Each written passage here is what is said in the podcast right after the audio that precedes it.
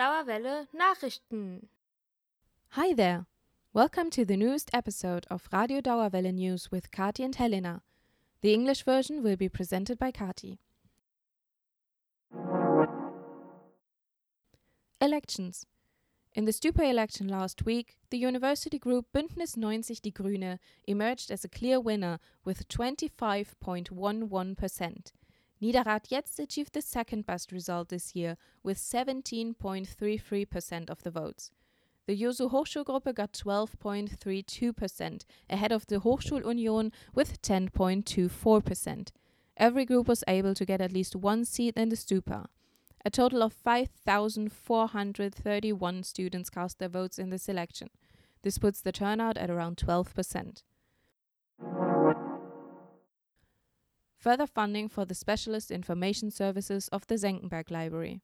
The Deutsche Forschungsgemeinschaft, FID, grants further funds for the expansion of the three subject information services African Studies, Biodiversity Research, and Linguistics at the Senckenberg Library.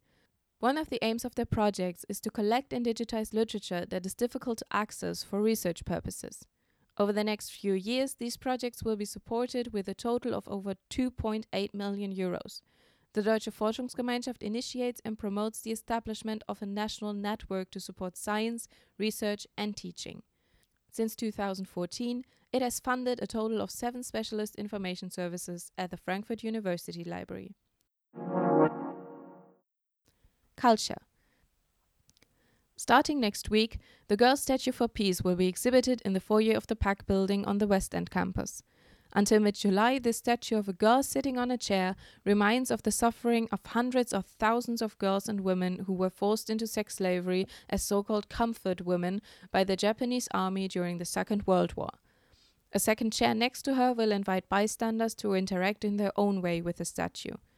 In view of the 75th anniversary of the defeat of Nazi Germany, Goethe University is taking a critical look at the history of its ally Japan in this exhibition.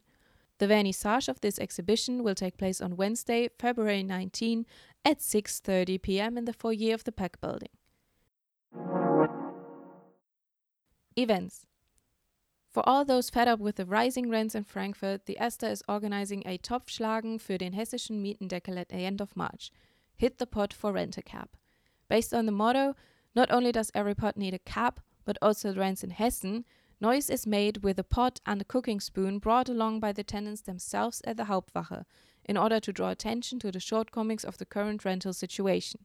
This action is to take place on March 28 at 1 pm. So much for the news from us. We wish you all the best for the upcoming exams and a good start into the well deserved lecture free time.